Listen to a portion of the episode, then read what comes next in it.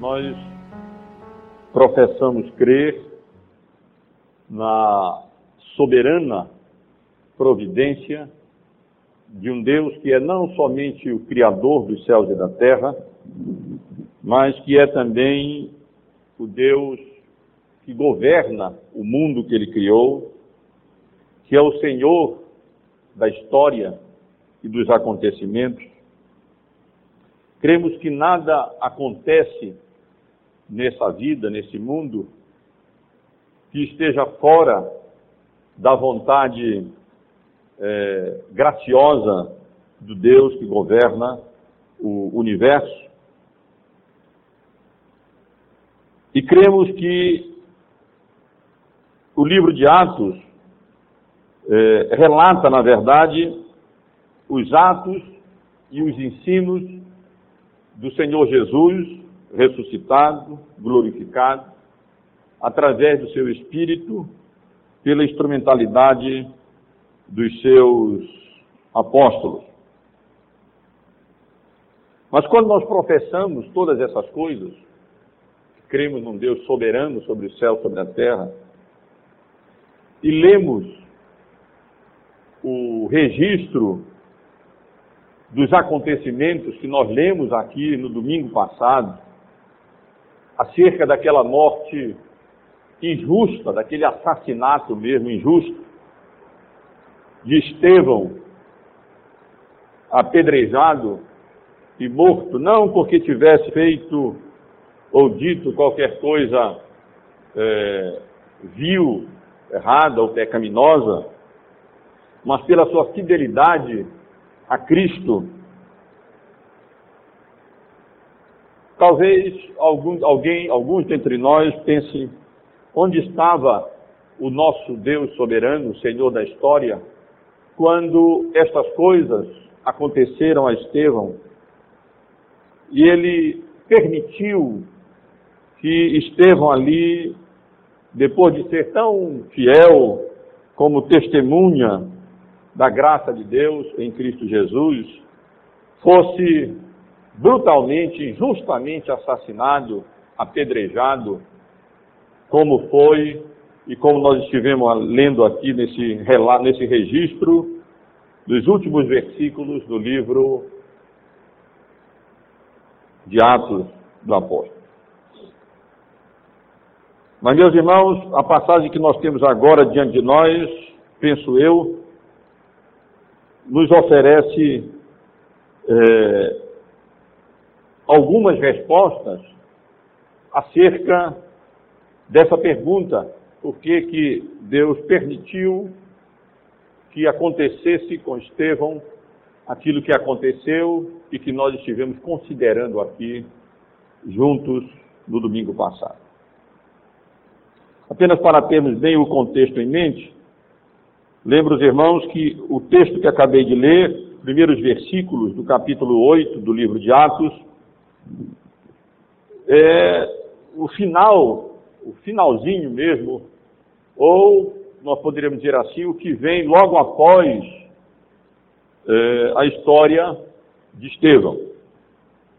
Por alguns domingos nós estivemos vendo juntos a eleição de Estevão entre os sete diáconos que foram selecionados pela igreja para é, assistirem as viúvas servindo a mesas, as mesas, ou seja, é, distribuindo os bens para as pessoas necessitadas na igreja, para que os apóstolos fossem libertados, liberados para o exercício das atividades próprias e essenciais do ministério deles, a oração e o ministério da palavra.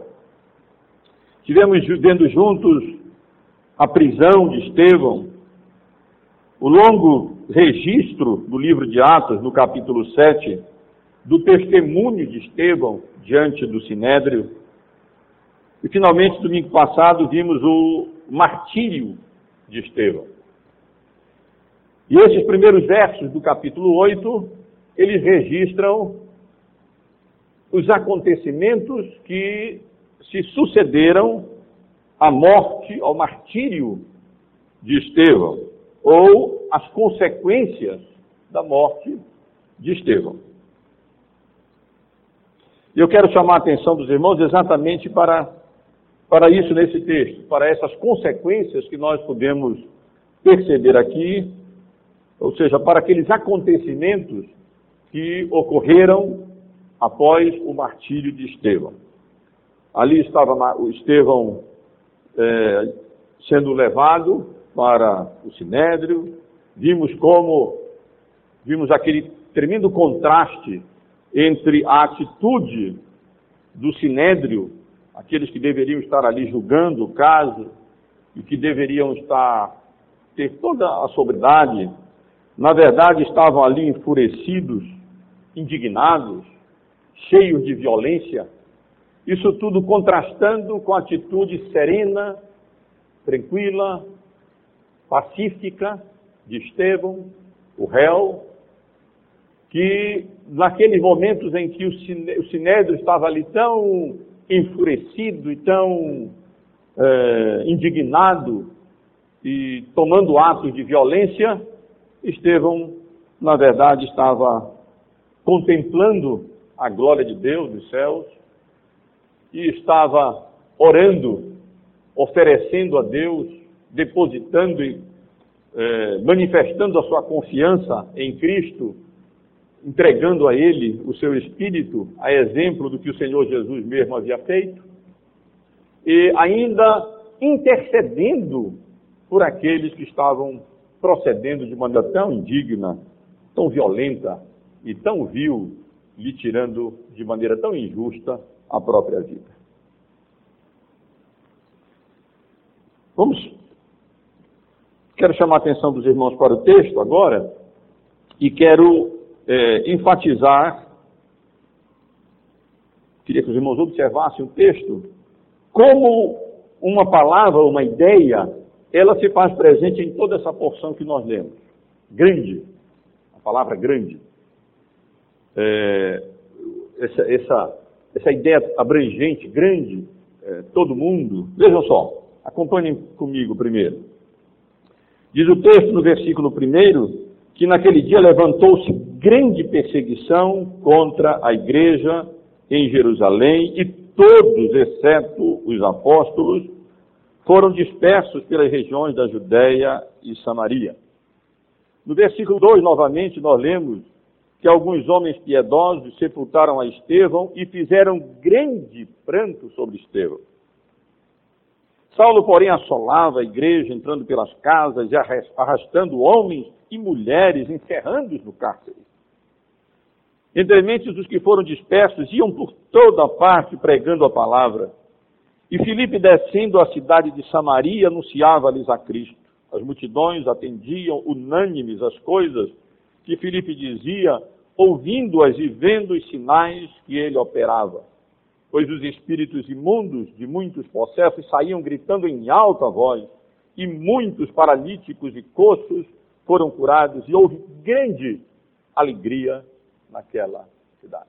Os irmãos perceberam como nessa passagem Lucas, é, nessa passagem que nós podemos dizer que é transitória, porque ao mesmo tempo que ela apresenta aquela conclusão, aquelas últimas informações acerca da morte de Estevão, ela ao mesmo tempo introduz uma outra etapa ali na história da promoção do reino de Deus na igreja primitiva e introduz uma segunda pessoa, uma segunda personagem importante ali naquele momento, que é a pessoa de Filipe, o diácono evangelista. E exatamente observando como Lucas utiliza essa palavra grande para expressar esses acontecimentos, eu quero chamar a atenção dos irmãos, primeiro, para o grande pranto e a grande coragem mesmo que aqueles crentes primitivos demonstraram ao na, naquele, naquele momento difícil, naquele momento de, de grande perseguição, como nós vamos ver a seguir, eles se arriscaram mesmo e ousaram é, tomar o corpo de Estevão, que havia sido tão brutalmente assassinado, sepultá-lo de maneira digna e ainda prantearem sobre o corpo de Estevão. É interessante observar que Lucas não registra logo após esses acontecimentos, logo no verso primeiro, esse, esse fato, essa piedade, essa piedade, esse grande pranto dos daqueles homens piedosos sobre Estevão. Ele coloca isso, essa informação no versículo 2, entre o versículo 1 e o versículo 3, dois versículos que tratam da perseguição na igreja. E eu entendo que Lucas fez isso exatamente para ressaltar a coragem daqueles homens crentes, piedosos, que arriscaram, estavam ali arriscando mesmo a própria vida ao agirem dessa maneira, ao sepultarem, ao providenciarem um sepultamento justo, adequado, digno para o corpo de Estevão e ainda ali prantearem sobre Estevão. Na verdade, havia uma legislação, não, é, não, há, não há absoluta certeza se nessa época já havia, mas pouco tempo depois dessa época já havia uma legislação entre os judeus que aquelas pessoas que eram condenadas e mortas eh, como condenados, eh, não, não se, era proibido que se pranteasse sobre aquelas pessoas, ou por causa da morte daquelas pessoas.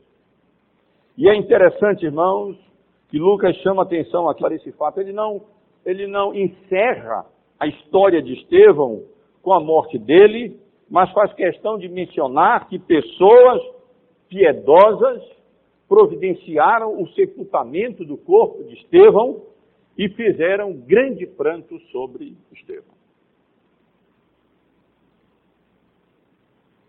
Há quem pense que pessoas piedosas aqui se tratava de judeus, porque várias vezes o termo piedoso é aplicado aos judeus. Sim, certamente aos judeus. Mas não há razão para duvidarmos que aqui se trata de judeus crentes, de pessoas que eram convertidas e que eram membros da igreja primitiva e que ousadamente, corajosamente, com uma demonstração concreta de piedade que se traduz em coragem, em atos corajosos, eles não hesitaram em colocar em risco a vida deles, irmãos, eu repito, para providenciarem um sepultamento digno, um sepultamento apropriado, sepultamento justo para o corpo de Estevão. Grande pranto nós vemos aqui, mas também nós vemos grande piedade, nós vemos grande coragem daqueles crentes primitivos em procederem da maneira como eles procederam.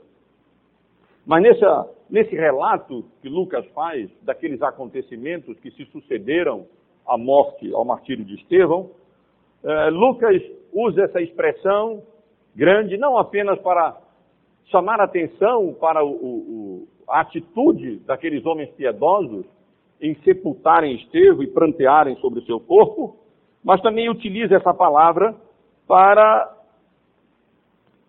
é, descrever a perseguição e a dispersão que aconteceu exatamente como resultado e como consequência do martírio de Estevão.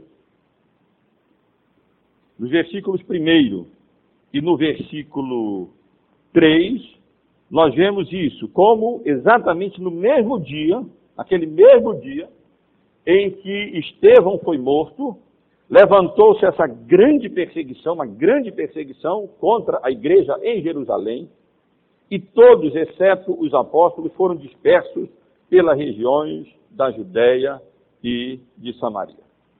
E no versículo 3 nós lemos que Saulo, porém, assolava a igreja, entrando pelas casas e arrastando homens e mulheres, encerrava-os no cárcere. E é bom lembrar, irmãos, que o Senhor Jesus havia advertido os seus discípulos de que eles seriam perseguidos por causa do seu nome e que muitos os matariam e ainda pensariam que com isso estariam prestando um serviço a Deus. E é exatamente o que nós temos aqui, é um cumprimento dessas palavras, dessa advertência do Senhor Jesus. Ali estavam os líderes religiosos do povo de Israel, perseguindo é, o povo. O versículo 1, Lucas registra o acontecimento de um modo mais geral. Ele registra essa grande perseguição geral que se levantou ali sobre os membros é, da igreja.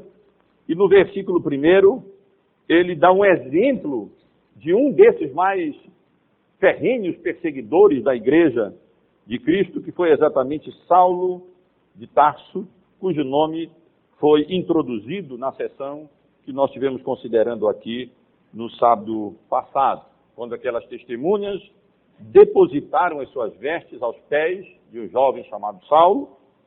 E logo no, na primeira parte do versículo 8, quando nós, Lucas faz o registro de que Saulo estava ali, não só presenciando aquela, aquele assassinato de Estevão, mas ele estava ali aprovando aquele assassinato, ele estava consentindo com aquele assassinato, ele estava, no certo sentido, tendo prazer mesmo em que aquele, aquela, aquele evento ali terrível estivesse é, acontecendo como estava ali acontecendo. O fato, irmãos, é que a morte de Estevão, nos planos de Deus, foi utilizada como o estupim para que a igreja de Cristo fosse perseguida. E então, através dessa perseguição da igreja de Cristo, naqueles momentos, o evangelho pudesse transpor as barreiras dos, dos muros de Jerusalém, e como o Senhor Jesus mesmo havia predito, e Lucas registrou no capítulo 1, no versículo 8, os seus discípulos fossem testemunhas, tanto em Jerusalém, mas também na Judéia e Samaria e até aos confins da terra. Lucas aqui faz, um, a gente pode perceber bem uma sucessão de, de causa e efeito. É, Estevão é morto, a morte de Estevão suscita grande perseguição, grande perseguição resulta em grande dispersão da igreja, e essa grande dispersão da igreja, como nós vamos ver, resulta em grande promoção do Evangelho e grande alegria para as pessoas que foram expostas ao anúncio, à pregação do Evangelho da graça de Deus oferecida em Cristo Jesus. Nós não sabemos exatamente, e os estudiosos do Novo Testamento discutem, a razão dos apóstolos não serem objeto da perseguição, ou porque a razão dos apóstolos permanecerem na cidade. Levantou-se grande perseguição contra a igreja em Jerusalém.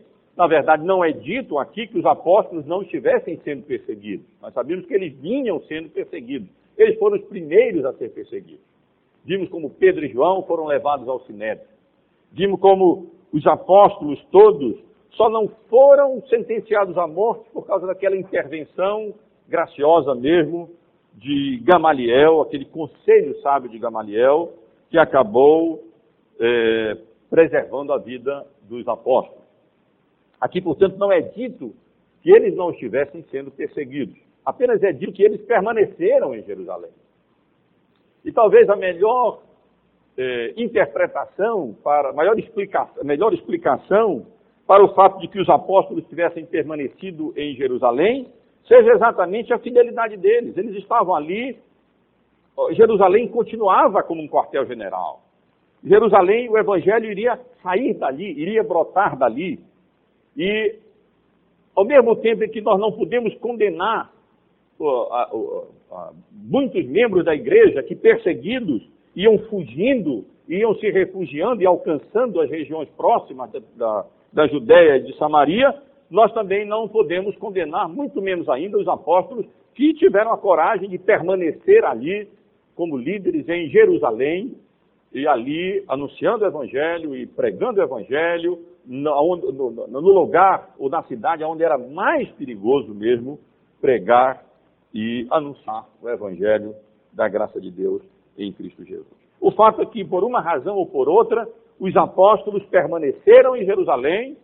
Não podemos sequer imaginar que os apóstolos estivessem ali calados ou não estivessem ousadamente pregando o Evangelho, porque Pedro já havia declarado, os apóstolos declarado claramente, antes importa obedecer a Deus do que aos homens, e, se haviam, e haviam se recusado a calar a boca, porque Cristo havia ordenado que eles testemunhassem a respeito da sua da veracidade da sua morte e da sua ressurreição e da sua exaltação para os céus.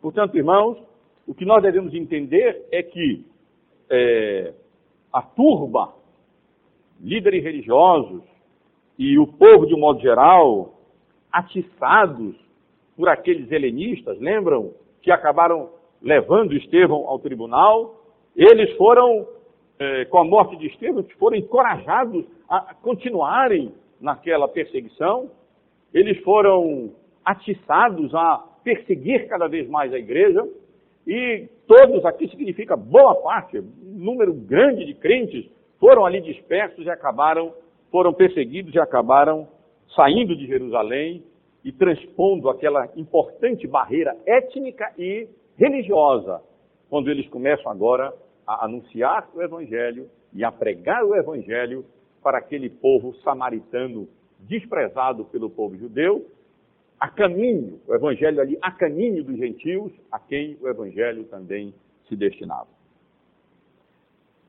Mas aqui é mencionado de maneira particular, é mencionada de maneira particular a perseguição ou a participação de Saulo de Tarso durante essa perseguição da igreja. E diz o texto que ele foi implacável. Ele era implacável, irmão. A palavra grega aqui traduzida por assolada, ela transmite a ideia de que ele, ele, é, ele ativamente, ele, ele tinha prazer mesmo em fazer aquilo.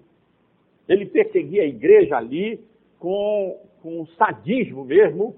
A palavra transmite até certo ponto essa ideia.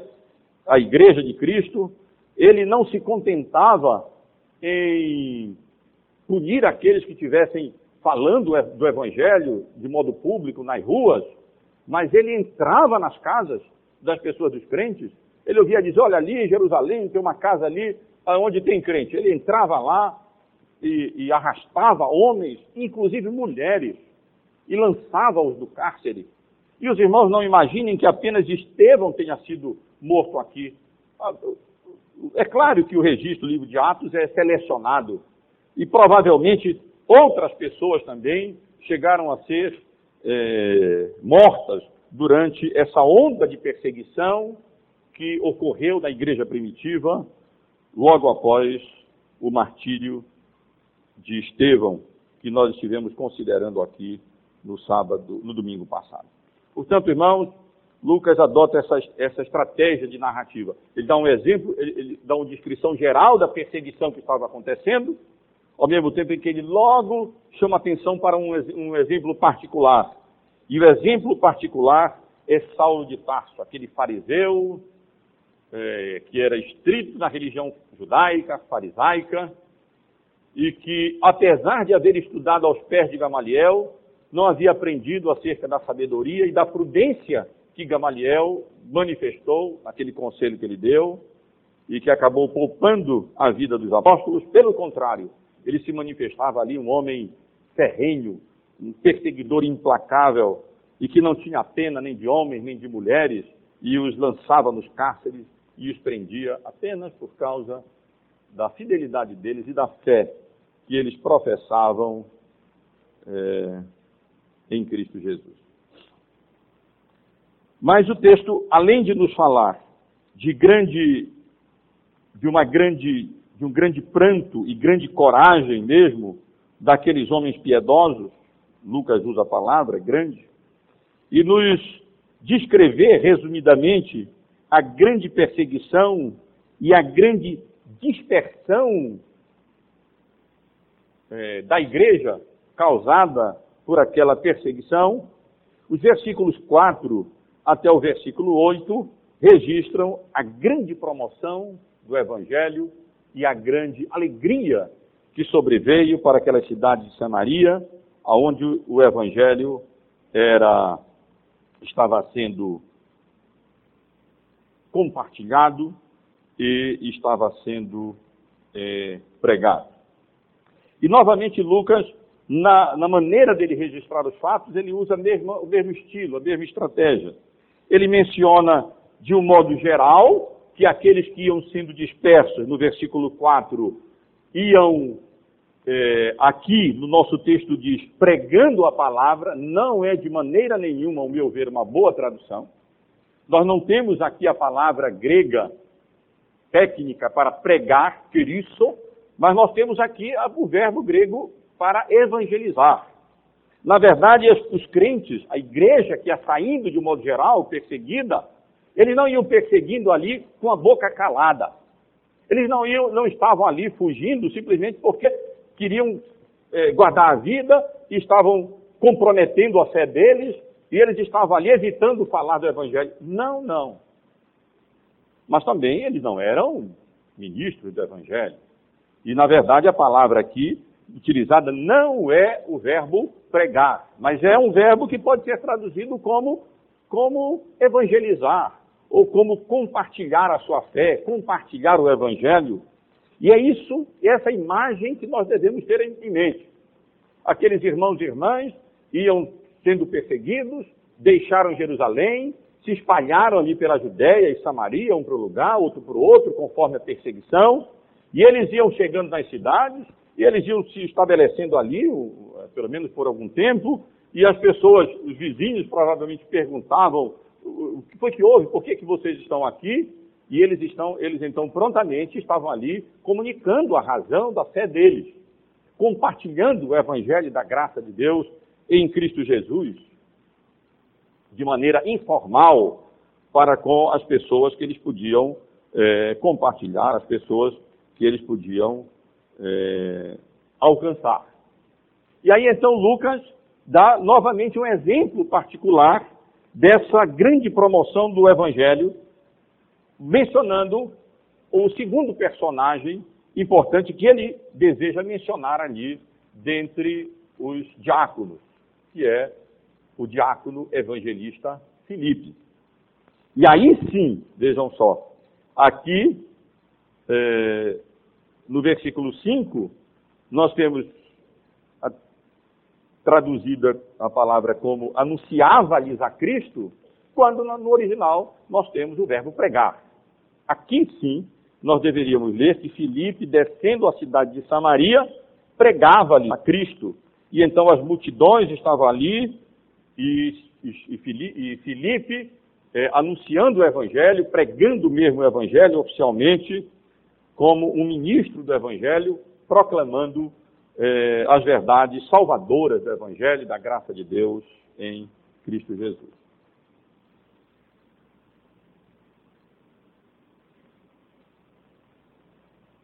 Na verdade, é, talvez caiba aqui uma palavra sobre Filipe. Porque Filipe, primeiro ele aparece como um diácono. Os irmãos lembram?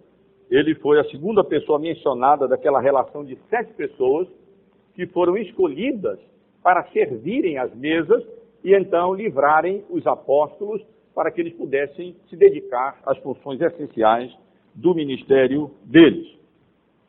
Mas nós lemos em Atos, no capítulo 21, no versículo 3,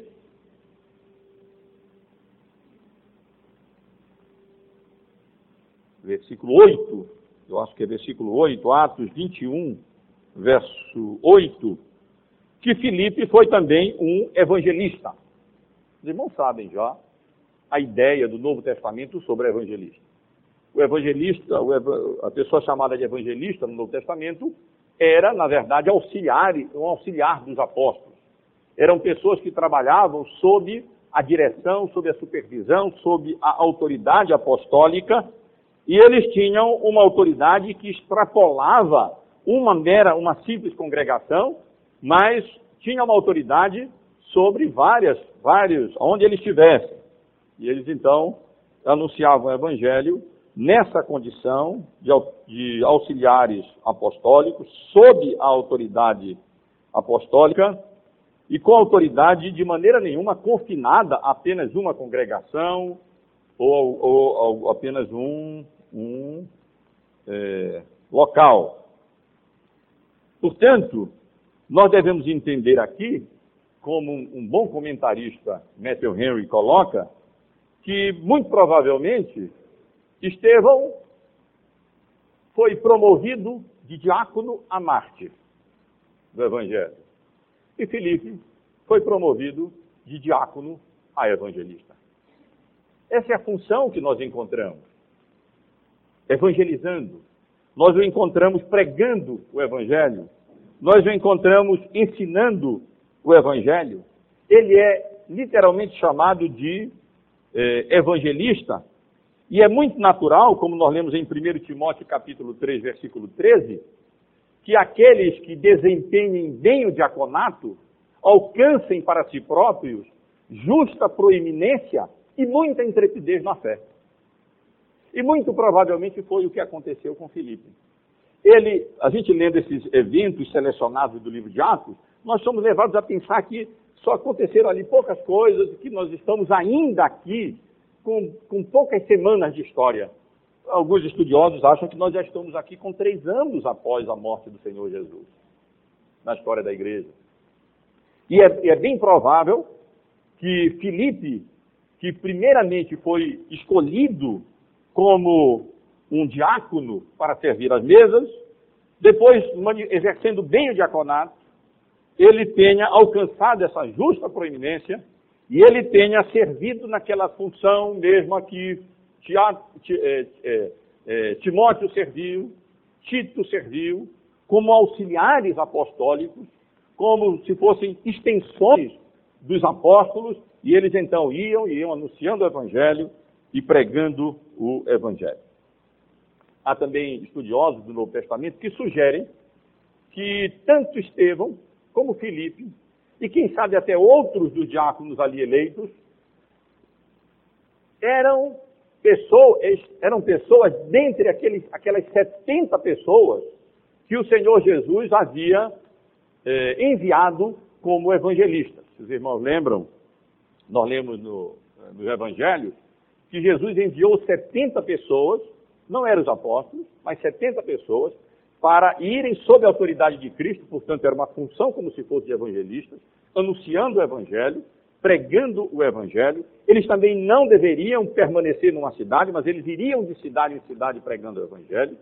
E como Filipe aqui, eles também tinham esse poder de realização de milagres, de realização de sinais e de até expulsarem demônios. Os irmãos lembram como aqueles 70 missionários ou evangelistas que, está, que estavam ali trabalhando sobre a, sob a autoridade de Cristo, voltaram alegres, dizendo: Olha, até os demônios se nos submetem. E Cristo disse: Alegrai-vos não porque os demônios se submetem a vocês, mas porque nome de, os nomes de vocês estão escritos no livro da vida. O fato, irmãos, é que de um modo ou de outro, aqui nós temos Filipe, o evangelista, e que provavelmente deixou o ofício diaconal para passar a exercer o ofício de evangelista, porque como poderia ele, ao mesmo tempo, servir as mesas em Jerusalém e anunciar o evangelho em Samaria e depois até morar em Cesareia, lá no final do livro de Lucas, nós vamos encontrar eh, Lucas e o apóstolo Paulo se hospedando na casa do evangelista Filipe, lá no versículo 8 que eu li com os irmãos, do capítulo 21 quando ele estava morando na cidade de Cesareia. Mas, irmãos, o que eu quero chamar a atenção para os irmãos aqui é o fato de que é, essa cadeia de acontecimentos que nós vemos, tudo debaixo da vontade soberana de Deus, da providência soberana de Deus. Quando nós vemos um acontecimento triste como aquele da morte de Estevão, e às vezes nós podemos nos perguntar, como eu mencionei no início, por que Deus permite que aconteça aquilo? E aí nós vemos então Lucas respondendo essa questão, dizendo: através da morte de Estevão, levantou-se grande perseguição, através de grande perseguição, aconteceu uma grande dispersão. Através dessa grande dispersão, aconteceu então um grande, uma, uma expansão do reino de Deus. O Evangelho conseguiu, com a graça soberana de Deus, cruzar uma barreira étnica e religiosa dificílima de ser cruzada. Pois Filipe cruzou essa barreira e ele e o povo, de modo geral, ali testemunhando do Evangelho, e Filipe, como ministro do Evangelho, como evangelista, pregando o Evangelho às multidões, em nome de Cristo, com a autoridade dele, conferida por Cristo, ou pelos apóstolos, ou até pelos dois. Ele era um evangelista, e ele então estava ali pregando o Evangelho, e dessa maneira, meus irmãos e irmãs, o Evangelho pôde extrapolar os muros da cidade de Jerusalém e como o próprio Senhor Jesus havia anunciado aos seus discípulos. Ele, eles passaram a ser testemunhas também agora em, na Judéia e em Maria, no meio daquele povo híbrido, no meio daquele povo é, é, que era visto pelos judeus, na verdade como gentios na verdade, como pagãos. Porque, embora eles reverenciassem Moisés, embora os samaritanos tivessem, é, reverenciassem o, o Pentateuco, os livros de Moisés, ainda assim era um povo misto, os irmãos lembram, desde dez séculos antes de Cristo que o problema começou, quando aquelas dez tribos se separaram, no sentido apostataram mesmo, contrariando a vontade de Deus, foram adorar, no outro, construir o seu culto próprio. A situação se agravou depois, no ano 722 a.C., quando eles foram, as cidades do norte foram levadas e dispersas para a Babilônia e outras nações pelo Império Babilônico, e povos de outras raças vieram para ali, para aquela região de Samaria, e ali os que ficaram se misturaram com aquele povo, e houve aquela mistura não apenas étnica, mas uma mistura religiosa, sincretista e um culto samaritano é, tão afastado, tão distante daqueles requerido por Deus pela sua palavra, que eles ousaram construir um outro templo para eles adorarem lá no Monte Gerazim, ou Gerizim, como é, às vezes é chamado, contrariando toda a vontade de Deus acerca desse assunto. Mas aqui nós vemos com a graça de Deus, esse povo que era tão mal visto pelos, judeus, e os judeus eram mal vistos por eles também. O evangelho ali alcançando aquela região, e, e, e através do, do, anúncio informal, do compartilhamento informal do evangelho, do testemunho daquele, da igreja ali sendo dispersa, e do anúncio oficial, público, solene, daquele ministro, daquele evangelista, eh, Filipe, pregando o evangelho, de Cristo, o resultado foi que houve grande alegria e eles puderam perceber como não apenas os judeus deveriam ouvir o Evangelho, mas outros povos deveriam ouvir o Evangelho. E, o próprio, e os próprios samaritanos precisavam ouvir o Evangelho. E eles constataram ali como eles deram as boas-vindas ao Evangelho que havia, que estava sendo ali anunciado, que estava sendo testemunhado, compartilhado pela igreja de modo geral e pregado por Filipe, pelo evangelista eh, Filipe, naquelas circunstâncias. Meus irmãos, eu quero concluir tirando dessa, desses comentários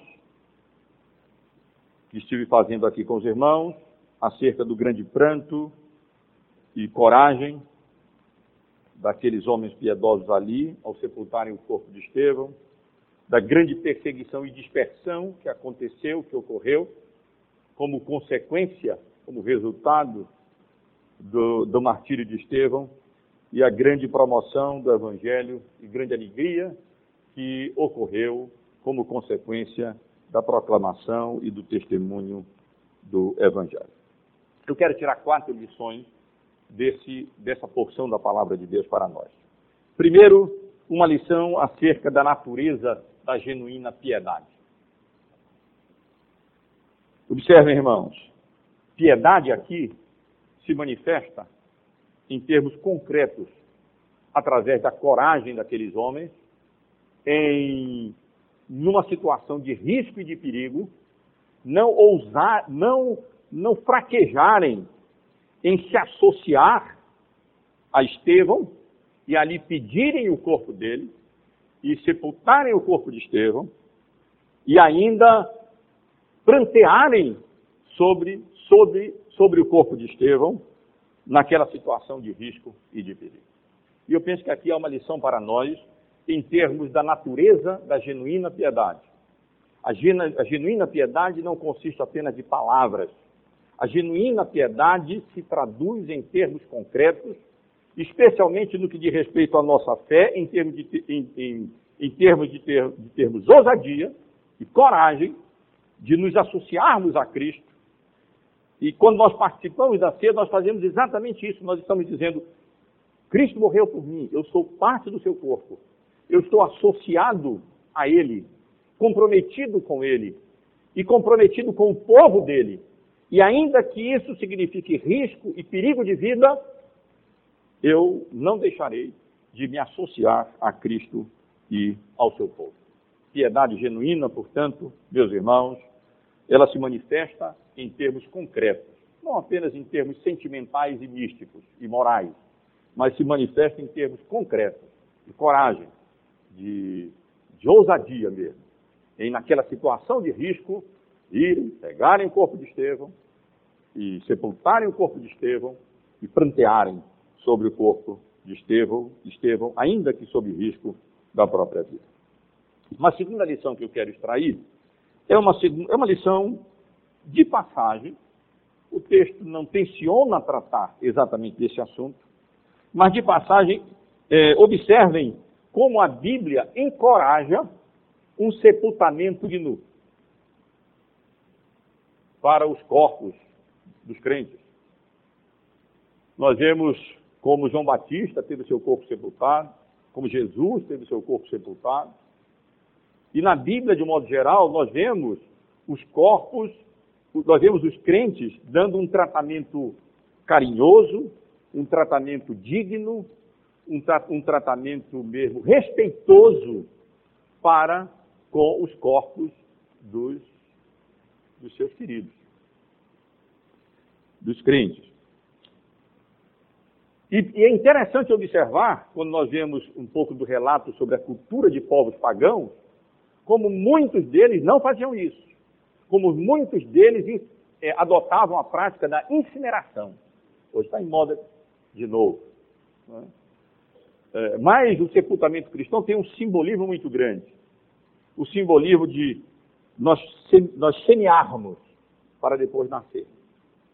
Porque nós não cremos que quando, nós, quando alguém é depositado numa sepultura, acabou ali, incinera, queima, acabou tudo. Não. Nós cremos que nós estamos como sepultando uma semente para naquele dia glorioso, quando o Senhor Jesus voltar, esse corpo será ressurreto e transformado à semelhança do corpo do Senhor Jesus, e então habitaremos com ele para todo sempre. Devemos, portanto, a Bíblia nos ensina, por exemplos claros, prestar aos corpos dos nossos queridos e crentes eh, a honra digna, a atitude correta, apropriada, digna, e, se necessário for, como nós vemos aqui, até com coragem e risco da própria vida. Opção essa muito mais pertinente à essência do próprio da passagem que nós temos aqui, de respeito ao fato de que esse texto nos ensina que as perseguições não devem nos, encorajar, nos desencorajar. É, nós não, que nós não devemos ver os acontecimentos adversos pelos quais os crentes podem passar como sendo é, é, com dúvida ou com desencorajamento. Não, meus irmãos. Deus é soberano. E mesmo quando acontecem coisas como essas que nós vemos aqui, um homem como Estevão, descrito como um homem piedoso, como um homem cheio do Espírito Santo, como um homem cheio de sabedoria, um homem cheio de graça, um homem cheio de poder, é tratado do jeito que é tratado, e Deus permite que ele seja condenado e assassinado e morto do jeito que ele morreu, Deus continua soberano. Ele tem seus planos. E é conhecido como foi exatamente nesses momentos de grande perseguição e de grande sofrimento na Igreja de Cristo que a Igreja de Cristo, o Reino de Deus, foi mais promovido na história da Igreja. Ao ponto de se dizer que o sangue dos mártires foi a semente da Igreja. E de fato foi. Sempre que a Igreja foi perseguida, quando Satanás, nessa sua peleja contra o dragão, eh, eh, contra o cordeiro, ele pensa que ele estava alcançando progresso e que ele estava ali impedindo o avanço do reino de Deus, para a surpresa dele, quanto mais a igreja era perseguida, mais o reino de Deus era promovido, mais a palavra de Deus era espalhada, mais as pessoas eram levadas ao evangelho, mais pessoas se convertiam. E grande alegria acontecia quando as pessoas eram desse meio, por esse instrumento, alcançados, alcançadas pela, pelo Evangelho de Cristo. Portanto, irmãos, Deus é soberano mesmo no meio das perseguições. E muitas vezes a perseguição pode ser exatamente esse instrumento que Deus vai utilizar para que o Evangelho, para que haja essa dispersão, que no Novo Testamento não tem aquela característica das dispersões no Antigo Testamento, que eram castigos de Deus. Aqui não. Era Deus se utilizando daquilo para que o evangelho fosse promovido. E nós vamos ver depois como esse evangelho vai continuar a ser promovido até finalmente alcançar com o apóstolo Paulo os confins da terra. Mas eu tenho ainda uma última lição desse texto que eu gostaria de, de maneira prática, extrair para nós hoje à noite. É que aqui nós aprendemos por exemplo, como um exemplo que nós vemos, que os crentes devem aproveitar as oportunidades que a providência de Deus nos dá para é, comunicar aos outros o Evangelho. Meus irmãos, não é evidente isso? Aqui nós temos homens e mulheres crentes sendo perseguidos fugindo da perseguição de outros que, como Saulo, assolavam ali a igreja. É, a Judéia e Samaria não era longe, não, estava bem ali. Nós vamos ver depois, quando estudarmos a conversão de, de Saulo de Tarso, como ele, quando se converteu, estava a caminho de outra cidade, de Damasco, perseguindo a igreja de Cristo. Mas eles não fugiram de boca calada. Eles fugiram com risco de vida, mas aonde eles iam, eles iam comunicando o Evangelho. Eles iam falando do Evangelho. Não pensem que é só aqui não. Esse resultado de Estevão, da, da, perseguição de Estevão, dessa grande dispersão e dessa grande promoção do Evangelho, os irmãos podem ver no capítulo 11, ainda do livro de Atos,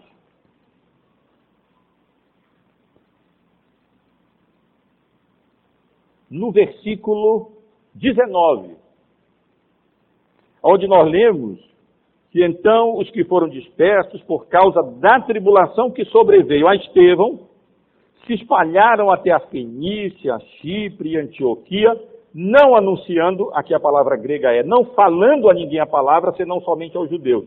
Mas alguns deles, porém, que eram de Chipre e de Cirene, e que foram até, até Antioquia, falavam também aos gregos, anunciando, ou seja, evangelizando a eles, anunciando a eles o evangelho é, do Senhor Jesus Cristo.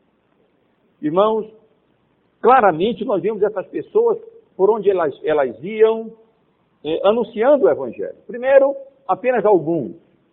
Depois eles logo percebendo que eles poderiam e deveriam anunciar o evangelho a outros também aos, aos gentios também. E lá estavam eles, mesmo naquela situação difícil e adversa, é, sendo perseguidos, aproveitando as oportunidades que a providência de Deus concedia a eles para, para que eles compartilhassem a sua fé, para eles falarem do Evangelho, para eles darem a razão da sua fé, como nós somos exortados na Bíblia. E, meus amados irmãos, aqui nós não temos uma lição para nós. Nós não temos, não. Ora, se eles, naquela situação adversa em que a providência de Deus os colocou, eles tinham como coisa principal na vida o reino de Deus, porque senão não iam falar disso. Perseguidos, eles não iam tratar disso, mas a mola mestra da vida deles era o reino de Deus. E eles ali não podiam fazer outra coisa senão falar do Evangelho, senão comunicar o Evangelho nas oportunidades que Deus deu a eles. E foi dessa maneira, meus irmãos e irmãs. Não foi com grandes campanhas evangelísticas. Não foi através do uso de mídias, nem distribuição de folhetos, nem nada disso que o Evangelho alcançou até os confins da terra. O Evangelho avançou, o Evangelho foi sendo promovido e eles foram aproveitando essas oportunidades. Sabe por quê? Porque o Evangelho estava no coração deles. A salvação era o bem precioso deles. O testemunho do Evangelho fazia parte essencial da vida deles. Eles prezavam por isso. E por isso, ainda que perseguidos, eles iam anunciando e falando do Evangelho. Hoje mesmo, nós, os irmãos e eu, estivemos votando. E para mim, dia de votação, até certo ponto é, meio, é ruim, especialmente no domingo. É, nós somos, cada um de nós vota num lugar. Eu voto num lugar, a Laís vota em outro lugar, o Paulinho em outro, a mãe em outro lugar. Cada um vota num, num lugar diferente, porque nós nunca transferimos os nossos títulos. Obrigatoriamente, nós temos que fazer uma turnê pela cidade. E a gente vê aquelas pessoas de uma cor, de outra cor, tão, tão interessadas em fazerem um prosélito para a ideologia ou partido deles. E às vezes, com tristeza, eu vejo na igreja também. Eu vejo irmãos tão empenhados em convencer outros acerca dos seus candidatos, mas com um empenho tão pequenininho no que diz respeito a ganhar pessoas para Cristo Jesus. A testemunhar a respeito da sua fé. Esses homens faziam isso com o risco da própria vida. E às vezes pessoas que têm um empenho enorme em promover um partido, têm um empenho tão pequenininho em promover o reino de Deus no mundo. Que Deus seja gracioso, irmãos e irmãs, para conosco. E o nosso empenho, o nosso zelo, o nosso desejo seja não na promoção de um partido ou outro, mas na promoção do reino de Deus e do evangelho para a conversão dos perdidos e para a glória.